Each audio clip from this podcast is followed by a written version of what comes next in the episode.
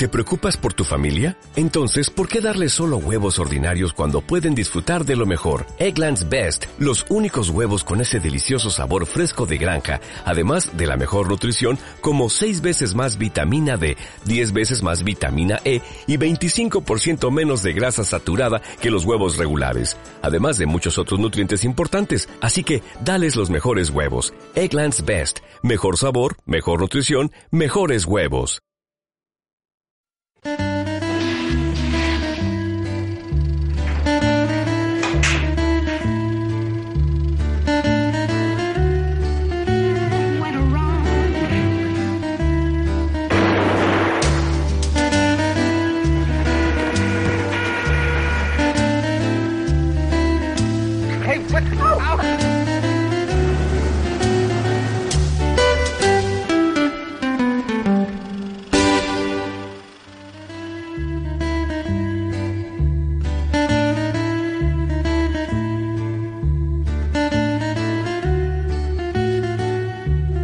Hola, muy buenas noches. Bienvenidos al programa Cine en Blanco y Negro, que hoy les va a ofrecer la película Historias de Filadelfia, una comedia clásica de culto dirigida por George Cukor en el año 1941.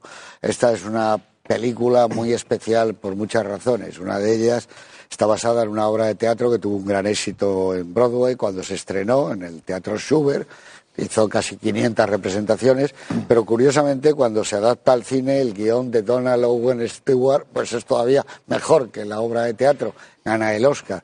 Tiene un reparto irrepetible, no se pudo volver a hacer. Cary Grant, que no fue nominado, por cierto, curiosamente, eh, Catherine Hepburn, una película hecha para ella, y por supuesto James Stewart, que sí ganó el Oscar. Yo creo que porque no lo había ganado el año pasado en Caballeros sin Espada y de alguna manera se lo debían.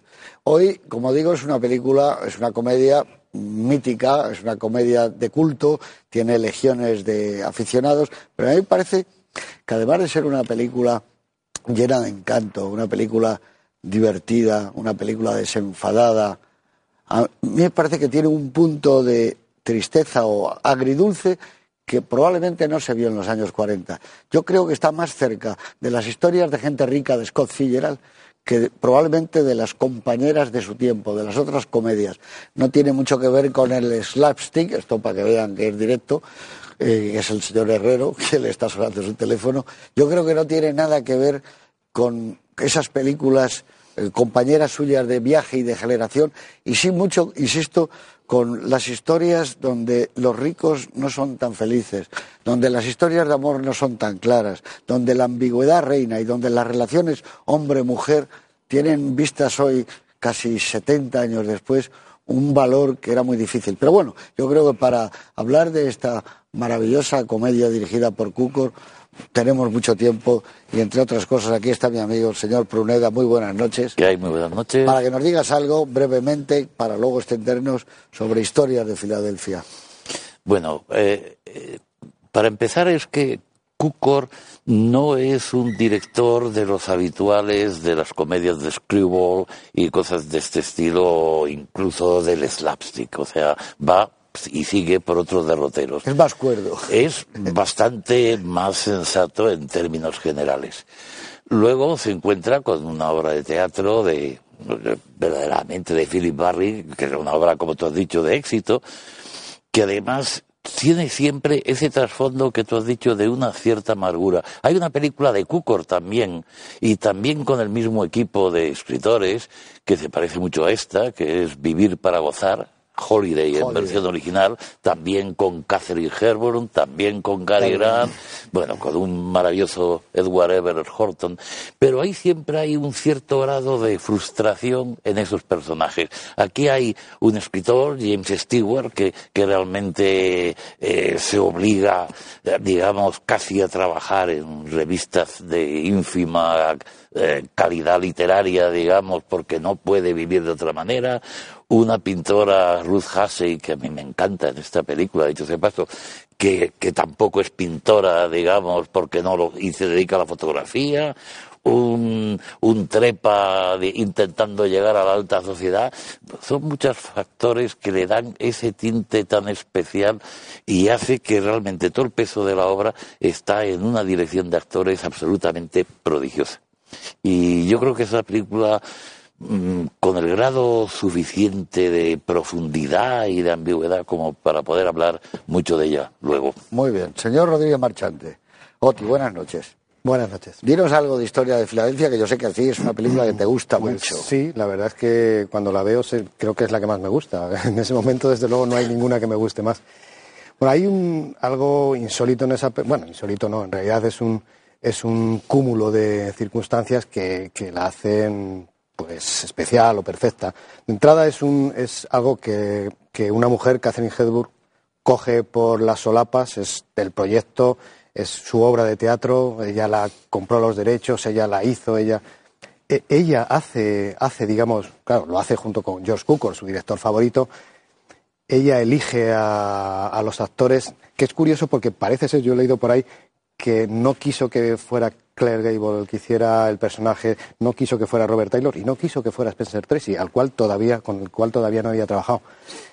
Y elige, bueno, esa, esa química que sabía que tenía con Cary Grant y que realmente la tiene a raudales también con James Stewart. Es un trío maravilloso y la película es que es, es- puro champán, en el mejor sentido de la palabra, o cava, eh, como queramos. Eh, te habla del papel de la prensa del corazón muchísimo antes de que sepamos ni que existe. Te habla de la lucha de, clases y de la lucha de sexos en una misma. Te, te, te cuenta una historia puramente teatral, puramente teatral, eh, hecha prácticamente. Y en cambio, te la, la película te la muestra de un- con, una, con un nivel cinematográfico casi insuperable. Es decir, el, humor visual que hay en esta película, cuando James Stewart coge la cucharilla y le está eh, vigilando el mayordomo, es tan teatral y a la misma vez tan cinematográfica y tan, tan, tan simpática, tan, tan alegre, tan optimista y tan triste y tan amarga también por dentro que realmente yo creo que es una película perfecta, para mí perfecta. Muy bien. Don Luis Herrero, buenas noches. Buenas noches. Qué bien se preparan los martinis en esta película. y, y qué- y a qué velocidad se bebe. Pero, eh, tan ganas de beber. Cosa qué copas tan bonitas para el martini. Bueno, dinos algo antes de que veamos esta maravilla. Me apetece mucho luego llegar al debate porque yo creo que es una comedia, y no voy a discutir con vosotros, aunque yo siempre creo que hay una frontera sutil que nunca hemos terminado de definir muy bien. Yo recuerdo haber hablado de eso mismo en el apartamento. De alguna manera me recuerda eh, el apartamento, porque es, eh, es esa misma eh, doble cara agridulce, donde efectivamente es una película donde te lo pasas muy bien y donde sonríes muchas veces, no te arranca probablemente una carcajada en ningún momento, pero te hace estar siempre sonriente y sin embargo te está hablando de cosas tan serias y lo está haciendo además con un grado de profundidad, como decía el profesor Pruneda, tan estimable, que es muy difícil que tú te enfrentes a esta película solo con el, eh, con el ánimo del que va a divertirse al cine y a olvidarse de sus problemas y a ver una cosa disparatada de movimientos de entrar y salir o de equívocos o de eh, intrascendencia. Yo creo que es todo menos intrascendente esta película. Por lo tanto, hablar de una comedia trascendente Chico, pues eso, como hablábamos en el apartamento, ya, ya nos daría mucho que hablar, ¿no? Es una, es una película abarrotada de matices, abarrotada de matices, por lo tanto, eh, hay que fijarse en muchas eh, cosas y que habla de la condición humana. Y eso es lo que a mí más me gusta. ¿De qué habla esta película? Pues habla de mucho, habla de la, de la dificultad de envejecer, habla de la superficialidad de- del amor, habla de la mm, trepa que puede llegar a ser uno eh, cuando viene de las clases bajas para instalarse en alta sociedad, habla de la intolerancia, habla de la dificultad de aceptar las debilidades humanas, es decir, habla del ser humano, habla de la persona. Y, y eso es lo que la convierte en, en una película maravillosa que sin ninguna duda está en mi top ten. O sea, es una de mis top ten sin ninguna duda. Y de la dificultad de querer también. ¿no? De la dificultad de de querer. Es curioso porque esta es una comedia mítica para no solo los cinéfilos, para todo el mundo. Y por eso he traído yo este libro. La comedia en el cine. No habla ni una sola palabra de historias de Filadelfia. El autor se llama John Montgomery. Bueno, es, hay opiniones para todo. Vamos a ver esta película y no se dejen engañar por el arranque. El arranque que es quizá la- el sello de esta película a lo largo del tiempo. La, la salida de Cary Grant, que eso sí es slapstick y es screwball. Esa es una comedia que empieza en un tono de las de Preston Sturges, comedia delirante. No se dejen engañar y fíjense mucho en el personaje de James Stewart, porque este hombre enamorado nos va a dar mucho que hablar en esta noche estupenda de comedia. Con todos ustedes, Historias de Filadelfia de George Cukor, 1941.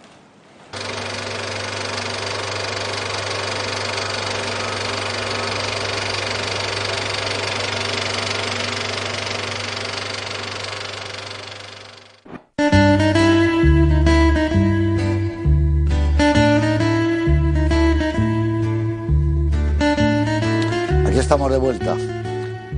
Al inicio de la década de los años 40, que es cuando se hace esta película, vamos a decir tres o cuatro noticias breves nada más en esta ocasión porque ya llevamos varias películas, 40, 41, 42, pero digamos que en este año 40 Hemingway publica su novela sobre la guerra civil española, Por quién doblan las campanas, ya es una superestrella de la literatura naturalmente, y digamos también que la población de España en, es- en este año es de 26 millones de personas, es decir, 20 millones menos que ahora, que somos 46 millones. En España se crea en esta época exactamente la, la tarjeta del fumador, que es curioso, hasta ahora ya sí que no tiene sentido, cuyos cupones permitían retirar la ración semanal de tabaco. Y era tremendo, porque la gente que no fumaba incluso se hacía con una tarjeta para luego alquilarla o prestarla o venderla o lo que fuera, ¿no? Negociar con ella. Roosevelt es elegido presidente de Estados Unidos por tercera vez. Fallece don Manuel Azaña, expresidente de la República Española. Carson McCullers, la escritora norteamericana, publica su novela, su, novela clásica, El corazón es un cazador solitario, que sigue siendo incluso hoy uno de los libros más vendidos en la literatura de Estados Unidos. Y muere el que yo citaba al principio, el gran escritor Francis Scott Fitzgerald que pasó los últimos años de su vida, curiosamente, trabajando y malviviendo en, en Hollywood. Allí dejó inacabada la novela El último magnate, también publicó las historias de Pat Hobby, un viejo guionista del cine mudo, un tipo del pasado, que cuya serie de historias y de aventuras, una de ellas con Orson Welles, un tipo con barba se llamaba ese relato, un tipo del pasado, bueno, pues puestas en un libro son realmente un retrato fantástico de los guionistas y de Hollywood en esa época. Y digamos, para terminar, que se crea en España en ese año 1940, en la guerra recién terminada, el Frente de Juventudes. Y ya pasamos a hablar de esta comedia que, curiosamente, ¿por qué se llama en España Historias de Filadelfia? Yo creo que el título original sería Una historia de Filadelfia. Porque es singular. Philadelphia Story. Sí, una historia de Filadelfia, algo que puede ocurrir en Filadelfia y solo en Filadelfia. Una historia típica de Filadelfia. Yo creo que ese es el sentido. Sí, sí, no tiene mucho más, pero la- bueno, es que lo que tiene gracia del tema es que Filadelfia, en, Sí, claro. en la sociedad americana, y yo he vivido dos años en Filadelfia, que quede bien claro, es de las ciudades donde sí existe una clase alta, aristocrática, un poco lo que diríamos en castellano, eh, descienden de la pata del Cid, más o menos, o aquí descenderán de los primeros peregrinos del Mayflower, Ma- pero... más contentos de haberse conocido que en Boston incluso. Más todavía, más todavía. Esos son, vamos, hay hasta un barrio, digamos, lo mismo que aquí hablaría de Somozaguas. a- Hace 30 o 40 años ya se hablaba de fulanito sale con una chica de Chestnut Hill, que era el barrio donde había unas mansiones de una gente impresionante, digamos, económicamente hablando, de poder y de todo, ¿no? Y, O sea, y una chica de que- estos es Catherine Hepburn. Exacto. una O sea, los Lord es una típica familia, digamos, de, de Filadelfia, de la alta, de la alta sociedad de Filadelfia. Y eso les hace muy típicos y al mismo tiempo, pues se presta que sean sujetos de, de, de obras de teatro, digamos, un poco retratándoles, digamos, hay personajes aquí absolutamente maravillosos. ¿eh? ¿Vosotros no creéis que el buen personaje masculino es el de James Stewart? Yo creo que Cary Grant no tenía mucha carne el papel. No, para- pues en, en la obra aún tenía menos, es decir, se, se modificó en su favor el, el guion para Y sale el primero los de- títulos. Cary adquiriera Grant va el de primero. ¿eh? Lo que pasa es que, claro, el personaje profundo de, de la historia es el de James Stewart. Es el personaje, digamos, que, que, que Come solo la noche. es muy amargo también. de la borrachera, cuando se baña desnudo con la multimillonaria y vuelven envueltos en la bata y la deja en su dormitorio, ya, ese ya es un bombón ese personaje. O sea, es que es un. No, pero y luego se enamora, muchas, pero está muchas enamorado al final. Yo creo que él no se va a casar con. Con la No, Hombre, porque él hasta es terrible dos minutos escena. antes de acabar le dice cásate conmigo. Eso no es una escena de comedia, es una No, no, escena es de una escena drama. muy amarga. De drama. Es drama. Es- es de Scott. Cuando eh, él se propone para... Entonces la mujer dice, ¿tú qué estás haciendo? Claro, es tremenda esa. Es que si le cambiáis el final, ¿creéis que sería una comedia? Es decir, si en vez de tener el, el final de la doble boda, eh, tiene un final probablemente más verosímil, el final en el que ella se da cuenta de que no se quieren casar con su novio y por lo tanto anula la boda, eh, James Stewart se queda hecho un lío porque no sabe al final si está enamorado de su novia, si se ha enamorado de verdad del aristócrata, si ha sido todo producto de una borrachera. Si eso que acabara como, como en la vida hubiera acabado, estaríamos de verdad hablando de una comedia. Porque eh, eh, esa es la cuestión. Es No, decir, sí, es que la, la- digamos, Historia de Filadelfia parte 2 empieza como empieza Historia de Filadelfia parte 1. Es decir, no es una película que se ha hecho, pero que se podría hacer. Es decir, ese matri- matrimonio va a volver a intentarlo otra vez, pero Se le da probablemente con va a el bate incurrir- de béisbol, Va a esta vez. incurrir en los mismos... Es decir, que es muy difícil... eh, cada uno se conocen mucho. se- es, es- es lo que decía José Luis al principio de, de esa, de, de lo difícil que es... Que es eh, La dificultad de querer. dificultad de querer, claro. eso es.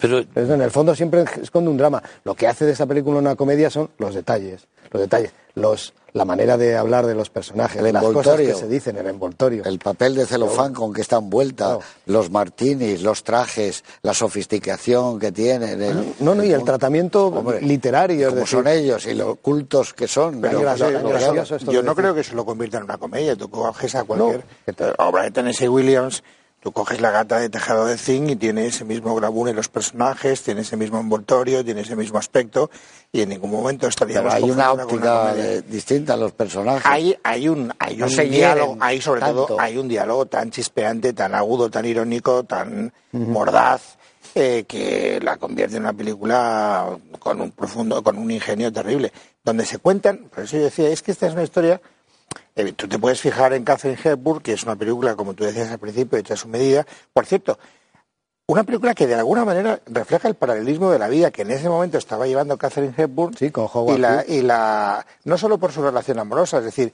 eh, ella, creo que lo decía antes Oti, está viviendo un momento mm, eh, Sí, triste fatal. cuando le llaman veneno para la tequilla. También entre paréntesis, y perdonadme que me extienda, de una manera rara, porque eh, eso le, le- ha ganado ya un Oscar en la segunda película que hace. Hace La fiera de mi niña, que a mí me parece una película maravillosa y que por algún momento es incomprendida en ese momento, eh, produce un gran chasco en la taquilla y con La fiera de mi niña empieza el declive vertiginoso de, de la Hepburn. La gente le achaca lo mismo que le achaca eh, Cary Grant a- a- a Catherine Hepburn en esta película. Es altiva, es distante, es mandona, no tiene humanidad. no, no admite Eh, fallos. y entonces ella tiene que redimirse ante el público. Y se redime no sale de teatro y con esa película exactamente igual que, la protagonista. de- sí. Hay muchos paralelismos, también familiares incluso, porque Sí. eh, Catherine tiene, tiene un origen un poco distinguido en ese sentido. De, y sí, sí, sí, la verdad es que ella probablemente lo asumió como algo, algo propio desde en, en todo su... Y es un punto de inflexión clarísimo. Es decir, ahí, ahí rompe la caída y vuelve a catapultar. Ella comprendió el personaje, vamos, tanto lo comprendió que, que estuvo un año más, por lo menos un año, un año largo, interpretándolo en teatro. Hizo una película, no, no hizo, es que se empeñó en hacer una película, la, la- la tuvo completamente bajo sus manos la película, la hizo y es y no, no ganó el, el Oscar porque lo ganó, lo ganó eh, por Kitty Foyle esta Ginger Rogers. Ginger Rogers, sí. que Bueno, y, ese año la ganó Rebeca, además. Yo, yo quiero ser un poco Estaba más... Rebeca, es, pero Rebeca, Rebeca. Sí, sí. un eh, poco más optimista que otro. Yo, o sea, yo creo que ella es capaz de cambiar en ese sentido. Hay, hay, se sugieren los cambios de las personas, se sugieren en ese sentido. Pero, pero aquí es muy claro. Ella de repente eh, entiende a su padre. Entiende a su padre, que, sí, que sí. es un detalle muy importante. O sea, en ese sentido. Que no lo entiende Y- tanto es el espectador, porque el espectador es se verdad. queda un poco. eh, Vamos, o te, te dices, hombre, el personaje del padre es un jeta.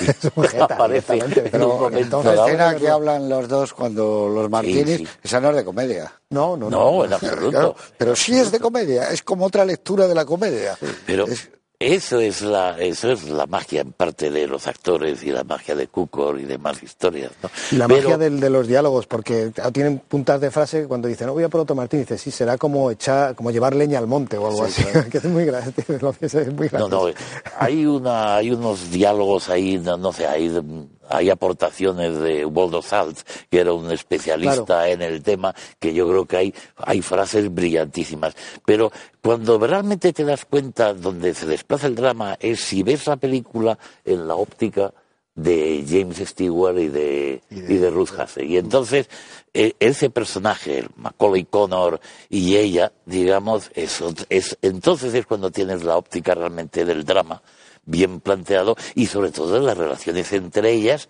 que ella la- que la, esta chica la, eh, Liz las tiene absolutamente asumidas hay una escena cuando ella está en la peluquería y sale de la biblioteca este el, el, el Stewart con. Catherine Herwood y le pregunta a la que le está haciendo la película ¿le duele? bueno, y dice es sí que pero ahí- ya ahí- estoy acostumbrada Es que ahí es donde da el giro Sí. definitivo a la película. Él dice, bueno, estoy con unas gilipollas de la alta sociedad que no sé qué, y de repente dice, bueno, Es que- ha leído mis relatos y no solo no le parecen mal, sino que les gusta, entiende, y los los entiende, y resulta que sabe que yo soy un escritor a lo mejor de posibilidades. Y como luego es una chica que viste tan bien, es tan guapa, está perfumada de maravilla, este que odia ese tipo de clase, cae y se enamora absolutamente, que es lo que le pasa. Y dice, y esta mujer es maravillosa. Y luego cuando ve esa escena fantástica de la piscina, que es clave en la película, el balandro aquel Bueno. al anochecer solitario, que se llamaba, aquí Amor- dicen amor eterno, true love, ¿verdad? True amor, verdadero, amor ¿no? verdadero. Es, es que Ese se emborracha. Él se va a emborrachar a la fiesta porque ya está enamorado de ella. Y ella, que tampoco quiere hacer frente a estar con el pesado del novio con el que se va a casar, también se emborracha. Y entonces esa cosa maravillosa de que... Porque el otro le dice, tienes miedo a beber, claro, tienes miedo. Pero, y estos dos de repente se encuentran y los besos que se dan son de verdad. Es que ahí Y gana- ella le mira fascinada. Yo Hay un que momento gana- que Catherine ahí gana está mirándole enamorada. Ahí gana el Oscar James Stewart, porque nunca has visto a un, a un, a un bebido, porque no es borracho, no es un borracho de casa, es un bebido con esa, esa especie de desenfado y de... de- y de cursilería. Porque se vuelve cursi. La- las copas las hacen cursi porque tú eres maravillosa. Sí, y- sí, y, sí. y Empieza a contar. Y luego por otra Tremendo. cosa, y ya termino, que se le atribuye siempre a Marlon Brando. Y es esa manera de hablar interrumpiendo y sin terminar las frases. Eso era el actor estudio. Este es el primero que lo hace ahí. Mm. En esta película, y si lo ves en versión original, cuando están hablando Cary Grant y habla ella, les interrumpe continuamente, habla pero no termina la frase, vuelve a coger otra y dice, ¿cómo habla? Y ellos se quedaron asombrados y dicen, ¿cómo está interpretando? Esto era nuevo. Lo hace muchos años antes de que Mm. luego venga el actor estudio con ese titubeo, esa manera de hablar. Eso lo hace A mí- fantástico. A mí, hablando de la escena de la piscina, a mí me parece que la escena de la piscina forma parte de. Es la, es la parte de la película que a mí más me interesa y no tiene nada de comedia. Nada, ¿eh? Ninguna de las tres. Hay concatena tres escenas que son de una expresividad maravillosa, que es, primero, el diálogo de Cary Grant con Catherine Hepburn, donde tiene una genialidad cinematográfica tremenda. Ella está con una especie de bata suave blanca, se está peinando y se está haciendo un moño. Y está adquiriendo visualmente el aspecto de una diosa griega. Mientras él le está acusando De- que lo que le pasa ahí es que es una, es una diosa que vive en una hornacina incapaz de entender la humanidad y la debilidad del hombre.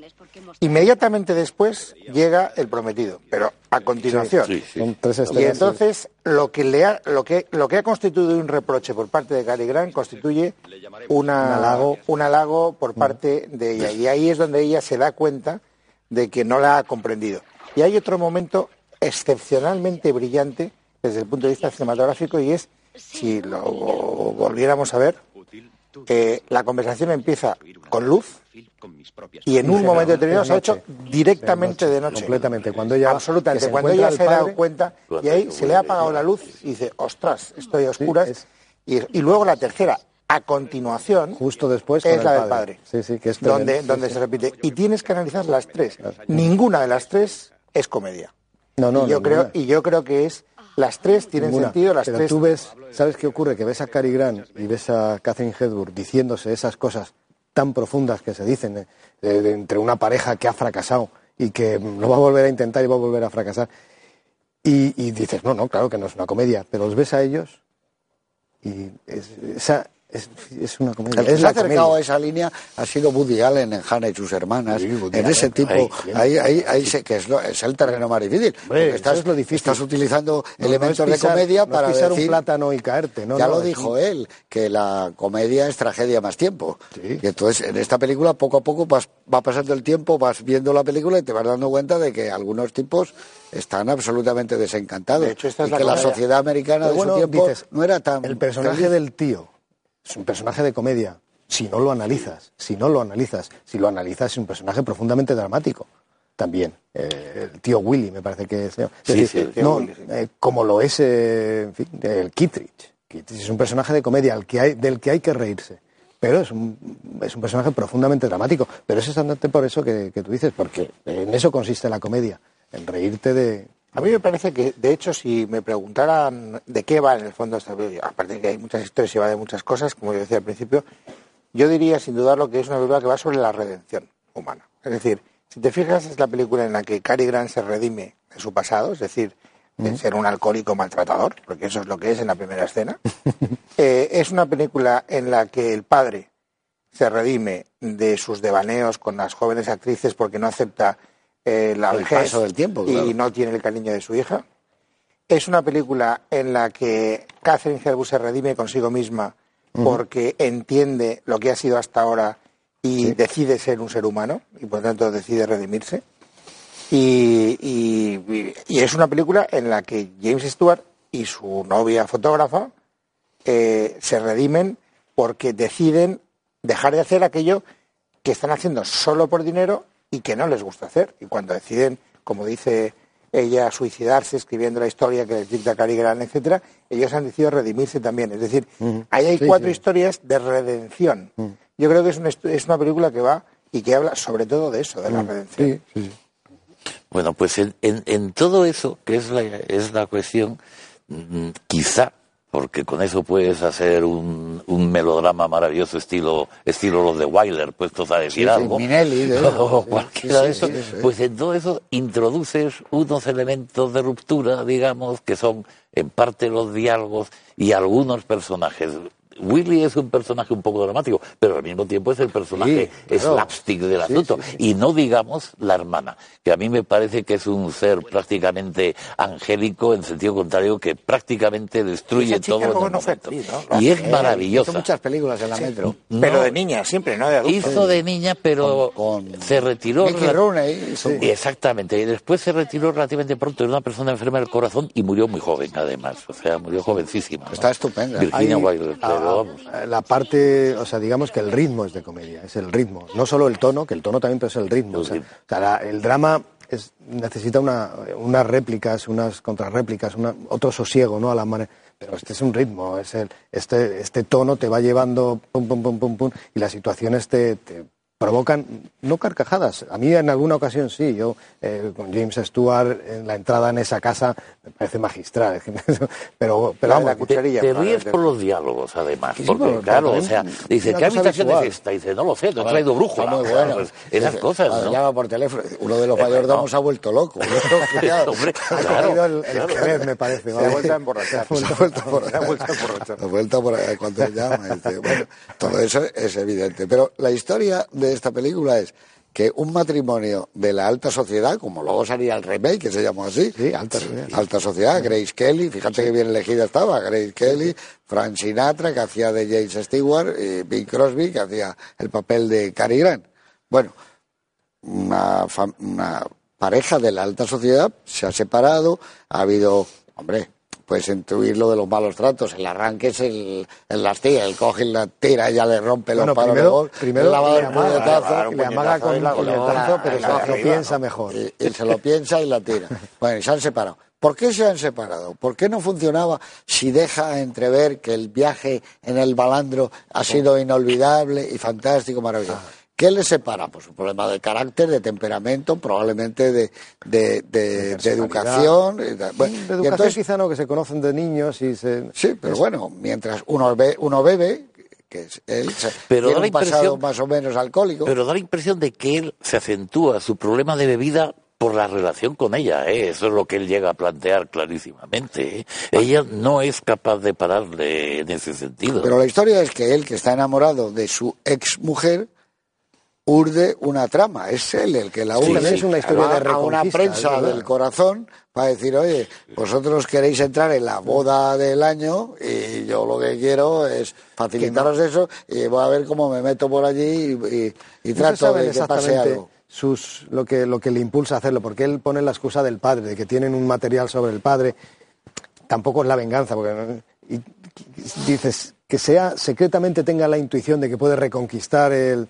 Y a ella tampoco... Tampoco- le parece mal que se haya presentado él, porque en el fondo ella sigue enamorada. ¿Cuál es el elemento que, que se plantea ahí que rompe la historia? Que llega un chaval con 30 años que quiere ser escritor, que tiene talento, pero que está escribiendo cosas horrendas de, para la prensa del corazón, que tiene una novia con la que lleva unos años, pero que parece que no está muy enamorado de ella, y se fascina ante eso que tú decías, ante, ante el mundo de ese barrio asombroso, y poco a poco dice, bueno, resulta que los ricos también tienen corazón, los ricos también funcionan bien, son listos, son inteligentes, son cultos, y cada vez se va enamorando más de esta chica. Y yo creo que la tristeza que te queda al final, que no la salva en la instantánea que han sacado de todos ellos, es que este, insisto, dos minutos antes le dice, cásate conmigo. Pero se lo dice con una cara, en serio. Y ella le mira y le dice, no, pero no, no porque quiera que la otra chica se case con él, porque no le quiere. Porque no es de su mundo tampoco. pero de su lo- mundo es Cary Grant. Él, él no es de su mundo y tampoco va a ser feliz con él. Eso lo deja claro, yo creo, que ella ya todavía borracha por la noche, cuando tienen eh, ese diálogo maravilloso y ese cruce de miradas fantástico, y cuando eh, la besa, un poco antes de besarla, o bueno, inmediatamente después de besarla, por decirlo así, es cuando ella, mm, él eh, quiere seguir con la historia, acaba de nacer algo, y ella le dice, no, o sea, eh, tengo claro que esto ha pasado, por primera vez tengo que reconocer que soy humana, que tengo debilidades, que acabo de caer en, en, en- en lo que yo jamás pensé que podría caer, pero esto no quiere decir que te ame. Y eso yo creo que queda muy claro en ese momento. Yo me gustaría Bueno, la subrayar cara ahora que de Cary dice... Grant cuando le dice cásate conmigo es de terror. La cara de Cary Grant es decir, igual le dice que sí. Está asustado.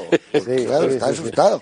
Eh, Está muy Quería bien. volver a ese momento porque es de- tan cinematográfico que ninguna obra de teatro te puede... eh, es eh, el, el fuera de campo, digamos, el, el espacio que no ves, el tiempo que, que se te elude ahí en esa, en esa aventura nocturna que han tenido ellos cuando, en vez de quedarse Cúcor con la cámara ahí para que tú veas que hay una, digamos, una correlación temporal de los hechos, tú no tienes idea. A partir de ese momento es un secreto de ellos dos. De ellos dos y probablemente ni siquiera de ellos dos porque ella no participa. Es decir, es eh, James Stewart el que decide que esa noche ha sido correctísima dentro de una hora.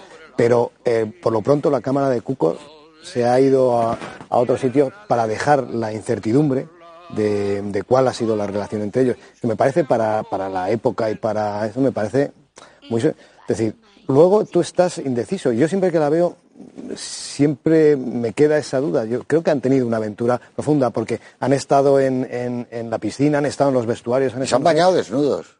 y luego él la lleva, ella. la lleva a dormir. No, no, o sea, es decir, ella ya está dormida. Es decir, y, y hablan y hablan de esos momentos maravillosos. Yo creo que hay un equívoco ahí que, acuerdo tan cinematográfico. Estoy de acuerdo. De hecho, en la escena anterior, que es una tensión sexual brutal, es decir, hay un plano que además Cukor mantiene durante mucho tiempo cuando él está inclinado después de haberle paseado un poco por el jardín en esa tumbona con ruedas. Y entonces él, se queda inclinado sobre ella y plano en el que están los dos, un plano precioso, de un magnetismo, de una fotografía maravillosa de, de Catherine Hepburn, donde, claro, lo mantiene prolongadamente, hay una tensión entre ellos enorme.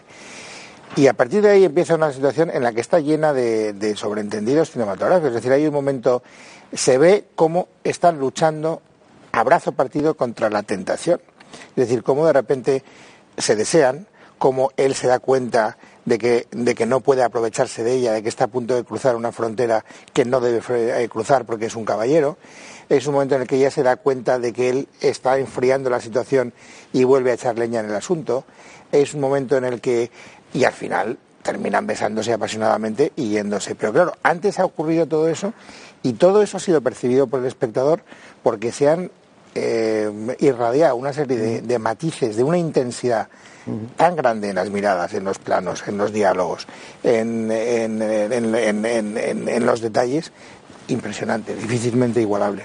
Es que verdaderamente todo eso que en el fondo está cortado por esos pequeños elementos que tú acabas de decir, que son importantes, es decir, la aparición, digamos, esa con empujándole en la tumbona, eso es el, el, contrapeso de lo que tú estabas diciendo justamente, el contrapeso cinematográfico, ¿se entiende? De la misma manera que juega muy bien que antes de de que tú les veas cuando aparece James Stewart con ella en brazos, antes estás oyendo a, a James Stewart, digamos, cantar horriblemente Over the Rainbow, por ejemplo, ¿no? Que, bueno, cual te da una idea de que la, canción de, de Judy Garland era una de las que estaban, por supuesto, que se escucharían más. Y son los elementos de contraste que Cukor está constantemente aportando. Ahí enseguida llega un elemento de contraste divertido, entre comillas, que es cuando sale y, y, el personaje de Cary Grant se da cuenta de que ahí va a haber una agresión y decide hacerla él,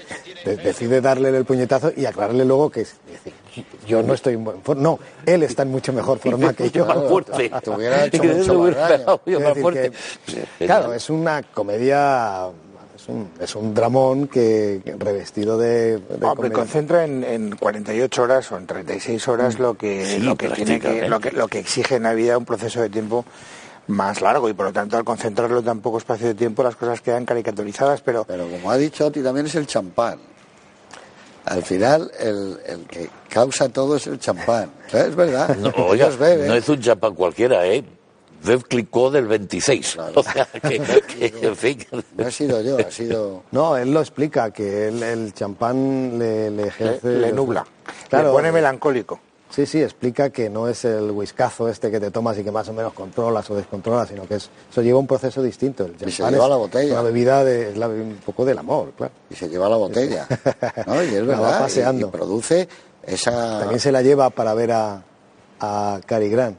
Oye, de, todas maneras, de todas maneras, la borrachera de Catherine Hepburn, hablando en términos estrictamente alcohólicos, eh, debería haber sido infinitamente más grande de la que aparece en la película, porque se eh, empieza, bebiéndose tres dry martinis consecutivos de un trago.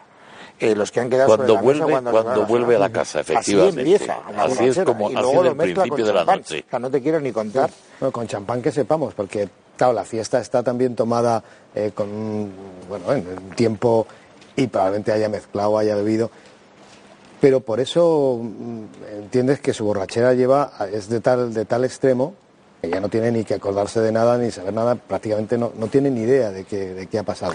Aunque tiene momentos de lucidez. Que, toda la película está en función de querer ser mucho más divertida y más de screwball, de comedia loca. Cuando llega y dice, hola tío tal, no, y luego aparece el padre, no, tú eres fulano, tú eres no sé qué, todo equívoco, pero, pero, pero los equívocos Cukor los suaviza y dice, vamos a los personajes, vamos a los tipos. y por eso recuerda mucho, tienes tú toda razón, Holiday, que es otra obra maestra. Sí, sí, claro. Otra obra maestra, de Cukor. Mismo, mismo guionista, eh, casi actores, en fin. Bueno, está Randall Scott, eh, ¿no? Si no recuerdo mal. Eh, es Gary Grant, Gary Grant, y era Edward Everett Horton, ah, que era el matrimonio digamos, ah, de, los íntimos amigos de Gary Grant. Y es, y es un poco igual, es ahí un personaje del el hermano Catherine Hepburn absolutamente frustrado y metido en la bebida, que es lo único que realmente le mm. ves, y que de vez en cuando tiene chispazos de lucidez. Y ¿Cómo se llamaba la película en la que eh, eh, Ah, no, no era Catherine Hepburn, era Cary Grant, pero no era Catherine Hepburn. Que Randall Scott es al que se encuentra en la isla, en una isla. Ah, sí, sí, sí, sí, pero yo no sé si es, sí. espera, sí, la del segundo matrimonio. El segundo era- matrimonio, Pero ¿cómo se llamaba esta? No, no, sí, una película Creía tengo, yo que era sí, mi sí. esposa favorita. No, no, ¿De cuál habláis? no, puede ser que sea mi esposa, esposa favorita. Puede ser mi Favorita, esposa favorita. Estamos hablando de vivir para gozar. Ah, perdón. No, vivir para gozar es Holiday. Es Holiday. Holiday. Ah, vale, yo cre- creía Claro, que estabais hablando de- favorita es la que tú Es esta, ¿verdad? pero- Mi esposa favorita era. Randall Scott, que... Sí, sí. Pero es curioso que todo el entramado de comedia, ¿verdad, Luis? Es una película.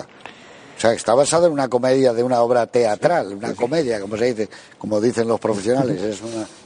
Y, y- y fíjate que es- hay un escenario en la casa, bueno, que por muy buen decorado que es, es el Incluso estudio, están los, están actos, ¿eh? hay, tres actos pero, pero, pero perfectamente separados. ¿eh? Pero ¿cómo, cómo que es una película? No, no, es que el ritmo es de una película. Y bueno, y, te mueves de casa de Cary Grant a casa de ellos, pero la fiesta, que es una maravilla, la casa es una maravilla, pero amigo, yo me quedo con ganas siempre que la veo de cómo él la lleva a la habitación y la mete en la cama.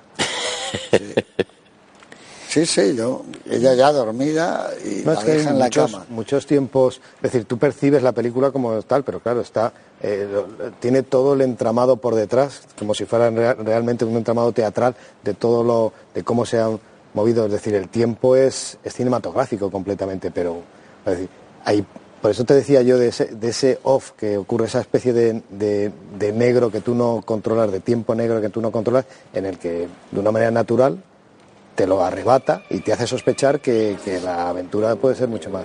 Como, como en la elipsis que hace de dos años al principio, pasa de una manera estupenda de. Pero por eso digo, pero Cary Grant en el arranque de la película es el Cary Grant de director del periódico de primera plana. Es ese tipo. ¿Verdad? Ese, y el ritmo de interpretación del principio. Pero luego este Cary Grant, yo no sé, hizo la película, es el primero en el billing que dicen ellos, en el reparto, pero no, no tiene la buena parte de la historia. No, es la mujer del obispo, no, pero es que su que persona- él- es que es- el tercer, aunque él eh, por contrato estipuló que ir el primero y tal, pero no era, o sea, en la obra de teatro el personaje es más anecdótico todavía, es decir, los personajes fuertes De hecho, Oti, es que es el único personaje, te das cuenta, que prácticamente no evoluciona. El único de los personajes centrales. Bueno, desde que tú lo ves, sí, Exacto, se supone exacto. que su evolución la ha tenido antes. La ha tenido es, antes, sí. es otra película, la- los dos años que ha transcurrido Sí, este su hermano, ahí. América o lo Su que hermano, sea, ahí en- fíjate tú. en- en Pero bueno, al que tú ves ya es una persona como muy, se- muy asentada. Es curioso porque en esa época estaba Cary Grant como de ligoteo con, con la señora esta rica también, con la Hutton. No, que se casó con ella. Sí, Bárbara Hutton. Con Bárbara Hutton. Y quiere decir que debía de estar interpretando ese personaje con un sentimiento especial también, es decir, de, de solvencia física y de solvencia no sé qué. Y se le ve, está, yo le veo tan elegante, tan, tan estupendo en esta. con- es impresionante. yo creo está. que al inflar el personaje de Cary Grant para la película, eh, se le convierte en un personaje, es probablemente el menos creíble de todos, porque es demasiado perfecto. Es decir, es, es el hombre que ya no solo no bebe una gota de alcohol, sino que además ha llegado allí para, no, no, no tanto, como decía José Luis García, tal como yo lo veo, para impedir la boda, como para evitar el reportaje del padre y por lo tanto la vergüenza familiar, que, que además eh, es capaz de golpear él para que no le golpee más fuerte el otro. Todo eso es impostado, El- claro. Claro, eh, eh, al final dices, analizas todos y cada uno de los comportamientos de Cary Grant y dices, chico, aquí no hay ni un... Ni, ni- Es, un- es una esta de contrato para, para digamos, poner su, su personaje en un lugar que, él, que a él le, le permitiera lo que hacerlo. lo reconvierte, claro, y lo convierte- a mí por eso me parece que es el, el- el personaje que tiene menos, menos humanidad, porque ¿Qué, hubi- claro, qué hubiera pasado si no existe el personaje del periodista y es Cary Grant el que va y el que se emborracha con ella y pasan la noche en la piscina, se bañan desnudos, claro, dices, y se ahí se vuelven a enamorar y ella se da cuenta de que no se casa, es otra película, pero sí sería el protagonista. Sí. Yo me refiero, por supuesto que sería el protagonista. Tendría las Pero grandes perdería- escenas. Es que las grandes escenas las tiene el otro. Sí, por eso Pero, ganó el Oscar. Claro, ¿Eh? es que, pero es por, porque, como eh, realmente dice Luis, la- la- hay una historia de, de fascinaciones mutuas en esta película. Es decir, Herburn está fascinada por Stewart porque Stewart realmente representa a Macaulay Connor, es el mundo que ella de repente descubre por primera vez. Hassey está también atraída o fascinada por Stewart porque piensa que es un escritor de mucho talento que podría desarrollar ese talento. Y Kittredge está fascinado de alguna manera por Herburn porque representa a donde él quiere llegar. Pero realmente Grant no tiene que llegar ahí, él está. O sea, aquí no hay que olvidarse que es el Dexter Haven, Dexter K. Haven. O sea, ya es un señor que tiene un nombre, una familia, como dice Oti, se deben conocer desde su más tierna infancia y esas cosas, y de- lo más natural. O sea, es decir, no hay esa intensidad de relación. Falta, falta algo, una escena donde ella tiene que volver a tener la fascinación que tenía por él, porque eso de que al final precipitadamente dice, ¿qué digo ahora? Di esto, ¿qué digo? No sé, Yo creo- dependo de él todo el tiempo. Dice, hombre, Yo sí eso algo, pasa- funciona algo si, tú, falta. si tú piensas que nunca ha dejado de, de estar Claro, enamorada de él. claro, pero desde para que eso era hay que verlo. Desde que era niña, probablemente. Yo sí creo que, de hecho, cuando me preguntes por la escena te la diré y ahora no, porque si lo digo ahora me la pisaréis, pero yo creo que esa escena que echas de menos sí que está en la película, luego te diré cuál es. Ah. Hay, hay, hay tres eh, modelos de mujer en esa película. Eh, y dos de, eh, y además si lo analizáis fríamente cada uno encarna un papel muy claro. Está el papel de la madre, Sí, sí. que es una mujer admirable, capaz de, de- de- de perdonar, de esperar y de ser eh, comprensiva con las debilidades del, del padre de Catherine, es decir, de su marido. Ese es su modelo. Está el modelo de, de que es la fotógrafo que no quiere interrumpir la carrera de su novio, que está dispuesto a partirle la cara a cualquiera que trate de arrebatárselo y que está eh, enamorado, pero al mismo tiempo es capaz de permitir que viva su vida y no eh, introducir, digamos, esa interferencia brutal que anule su propia proyección, etcétera. ¿no?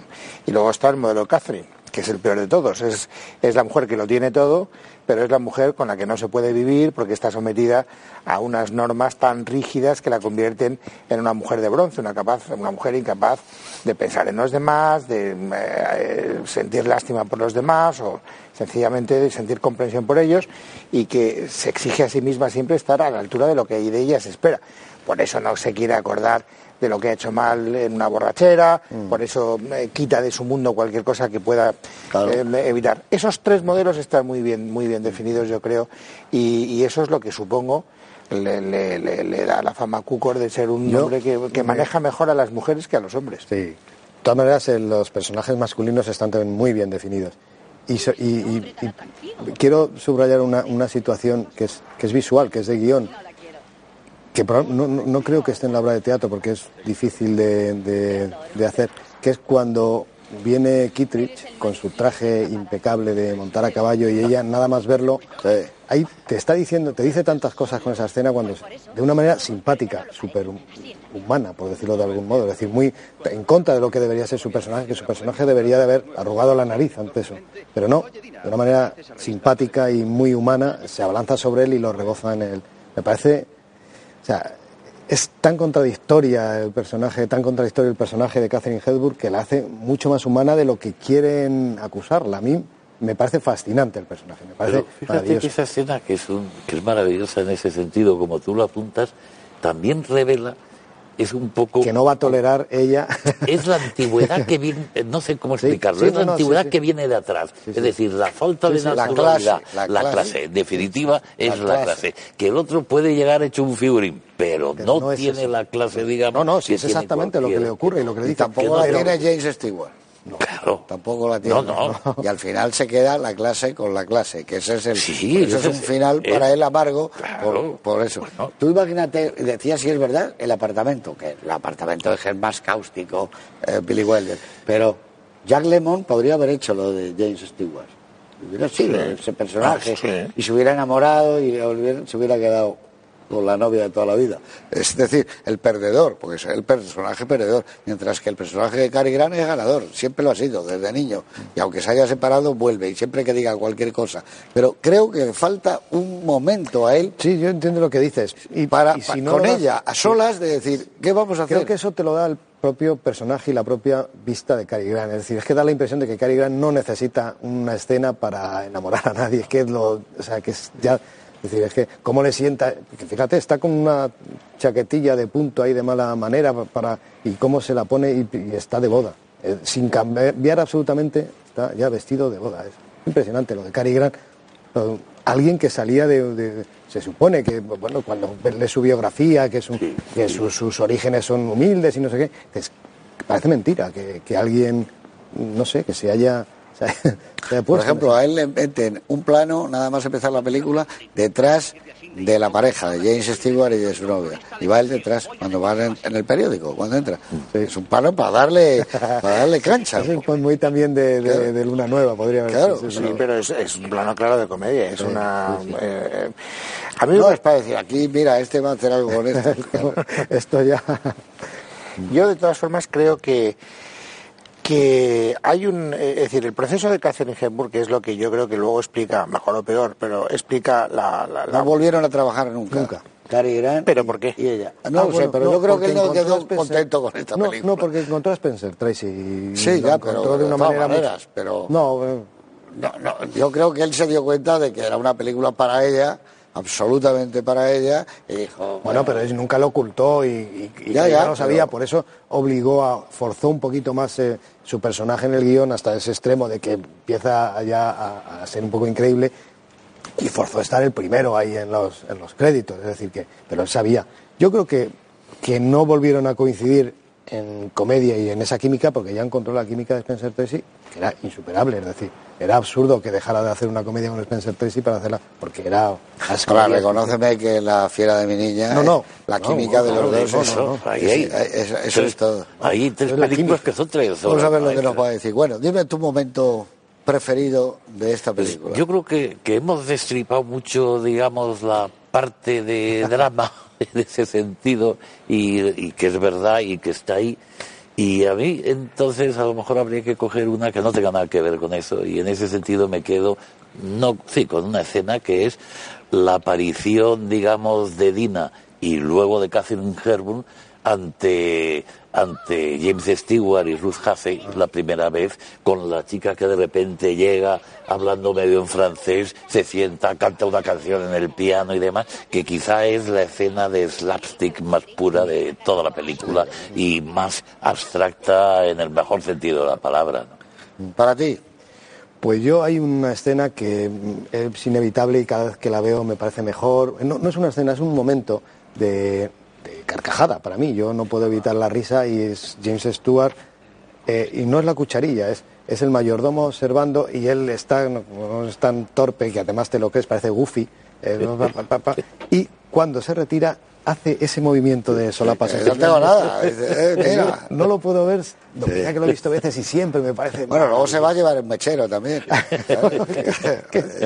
me parece tan genial de, Bueno, a ver, dinos el momento que esperamos todos. Yo, eh, es que, dices respondiendo a tu pregunta, eh, o sea, ella se, está en una reflexión personal, o sea, tienes que entender que hay... Y entonces hay dos momentos, pero voy a destacar uno, que que es como ella, cuando ya ha tenido el balandro entre las manos, empieza a hablar del balandro, y naturalmente no se está refiriendo al balandro, se está refiriendo a Cary Grant, es decir, está refiriendo a su amor, un amor alegre, un amor manejable, un amor, eh, eh, no me acuerdo cuántos adjetivos. Me parece que habla de un amor sano, eh, recto, sano, noble o algo parecido. Y entonces, cuando ella se da cuenta de que eh, se le está endulzando el recuerdo, coge ese balandro y dice hasta que se pudra el casco y lo lanza.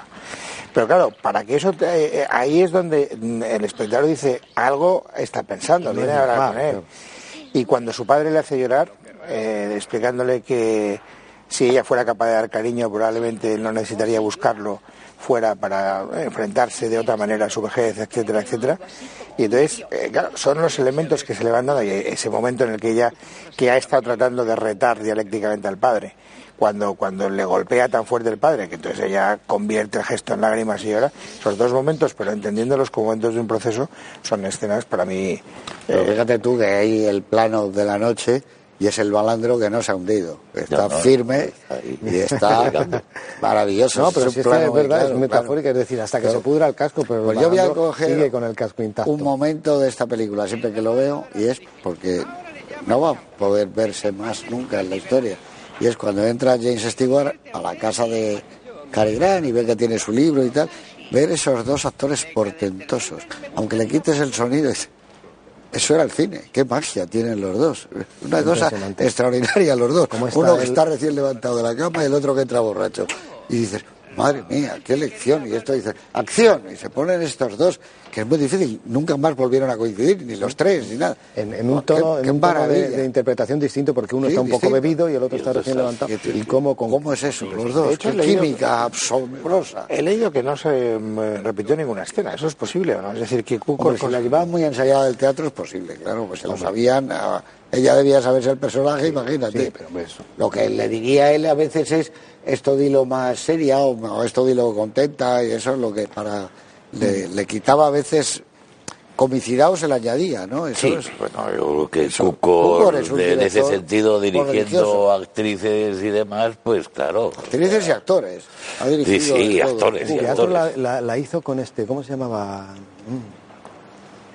Estuvo mucho tiempo que, por cierto, se tuvo un, dicen que, que tuvo un, un afer con él. ¿Cómo se llamaba el actor que, que hizo el personaje de James Stewart en teatro con ella. Ah. Ay, hombre, no recuerdo. Pero mientras te acuerdas, te diré que ella tenía. Ah, digo yo, leí hace relativamente poco que se hizo. Sí, fue un actor famoso. Con motivo de. ¿No fue John Barrymore? No. No. No, no, era así eh, como, como un poco pelirrojo, no, no tan... Joseph Cotten. Sí, pero el otro, Joseph Cotten. No, Joseph Cotten hizo de... Joseph Cotten hizo de, Cary Grant, pero el que hizo de es así más recio. ¿Cómo se llama? Bueno, mientras, lo, mientras os acordáis, eh, hay una cosa que hay una cosa que, eh, en, esta película a mí me llama muchísimo la atención y es eh, a ver cómo explicarlo cómo si, la, si la vieras y pudieras ir entresacando momentos si hicieras una elipsis y los juntaras y hicieras otro montaje distinto podrías hacer tres o cuatro películas independientes que tendrían un planteamiento, un nudo y un desenlace